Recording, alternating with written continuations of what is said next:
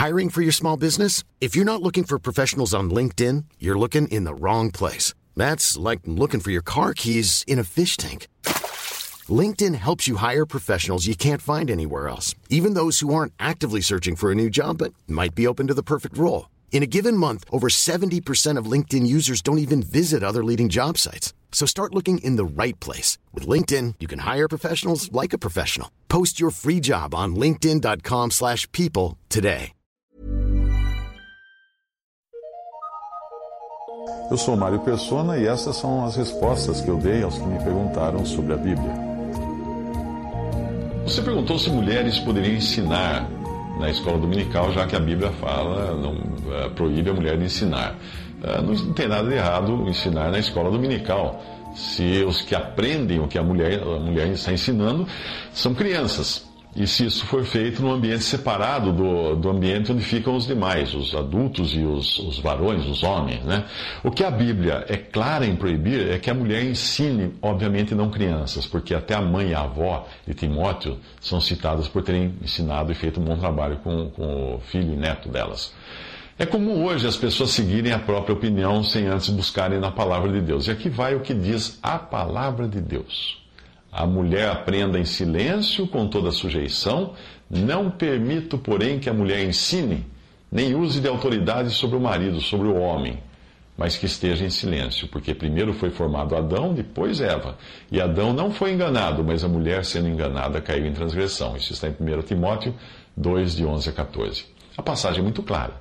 O lugar da mulher é aprender em silêncio e sujeição, não de ensinar e muito menos de usar autoridade sobre o homem. Pois o versículo 12 no original diz sobre o homem e não sobre o marido, como algumas traduções trazem. Outro ponto importante é que Deus proíbe que a mulher fale nas igrejas, ou seja, na reunião dos santos. Portanto, isso já exclui uma boa parte do que nós vemos por aí, nas religiões dos homens. Neste caso, não se trata apenas de ensinar, mas de pregar, falar, dar opiniões, fazer perguntas, conversar, etc. Porque as vossas mulheres estejam caladas nas igrejas, porque não lhes é permitido falar.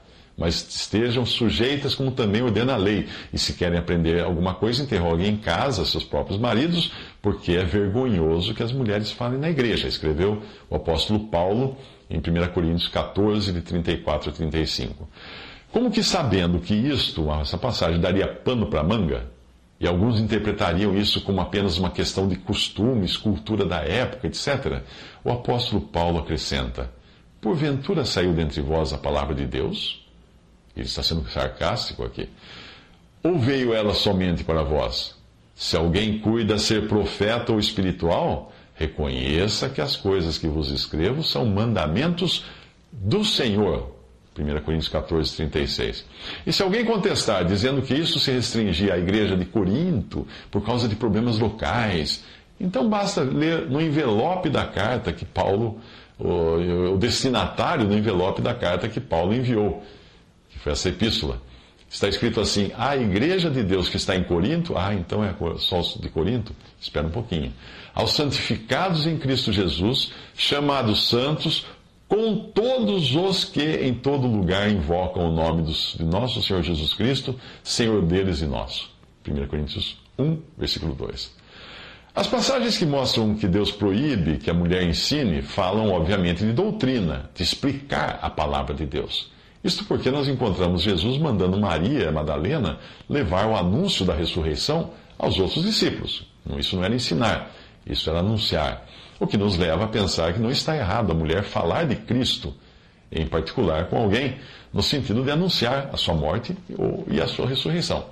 É claro que se existir um irmão junto, é melhor que esse tome a dianteira, pois do simples anúncio do Evangelho pode ser necessário depois passar para o ensino da palavra de Deus.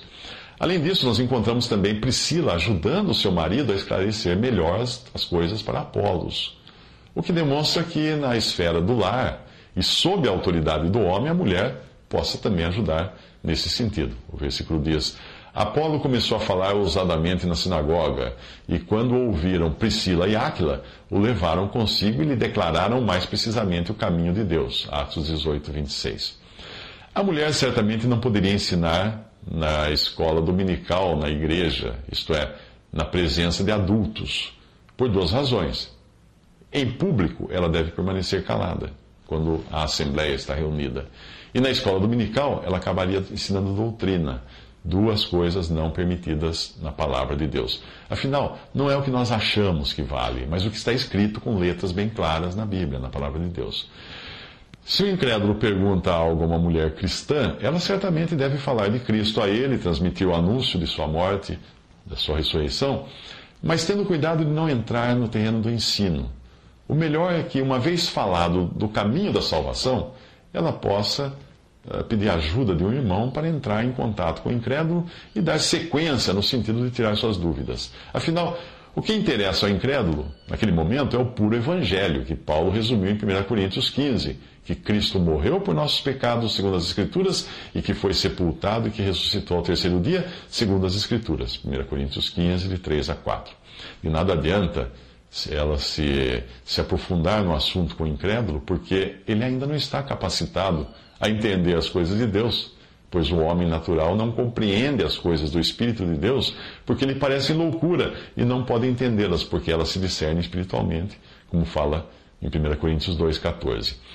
Veja que esta ordem das coisas de Deus tem também o outro lado, ou seja, não é em todas as situações que um homem pode ensinar.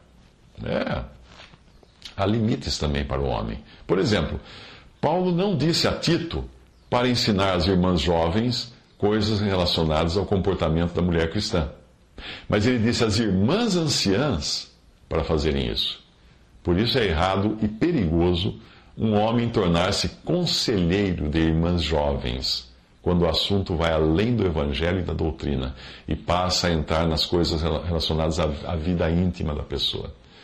Veja que o que Paulo ordena que seja ensinado pelas mulheres idosas e não por Tito são questões relacionadas ao matrimônio. Tito 2, de 3 a 5. Quanto às mulheres idosas, semelhantemente que sejam sérias em seu proceder, não caluniadoras, não escravizadas a muito vinho, sejam mestras do bem, a fim de instruírem as jovens recém-casadas a amarem ao marido e a seus filhos, a serem sensatas, honestas, boas donas de casa, bondosas, sujeitas ao marido, para que a palavra de Deus não seja difamada. Sempre que um irmão precisar aconselhar uma irmã jovem sobre assuntos relacionados a casamento, filhos, relacionamentos com o marido, etc., ele deve procurar a ajuda de sua esposa ou de uma irmã anciã. Nunca deve fazer isso sozinho. Grande parte dos casos de adultério ocorrido dentro das igrejas, das denominações, começa com o irmão que aconselha, envolvendo-se emocionalmente com a jovem que está fragilizada e carente em razão de problemas que enfrenta no lar e no casamento.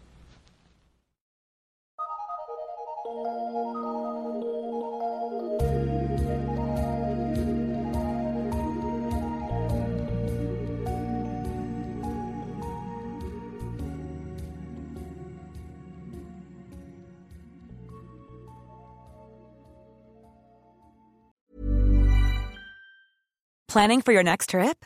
Elevate your travel style with Quince. Quince has all the jet setting essentials you'll want for your next getaway, like European linen, premium luggage options, buttery soft Italian leather bags, and so much more. And is all priced at 50 to 80% less than similar brands. Plus, Quince only works with factories that use safe and ethical manufacturing practices. Pack your bags with high-quality essentials you'll be wearing for vacations to come with Quince. Go to quince.com slash pack for free shipping and 365-day returns.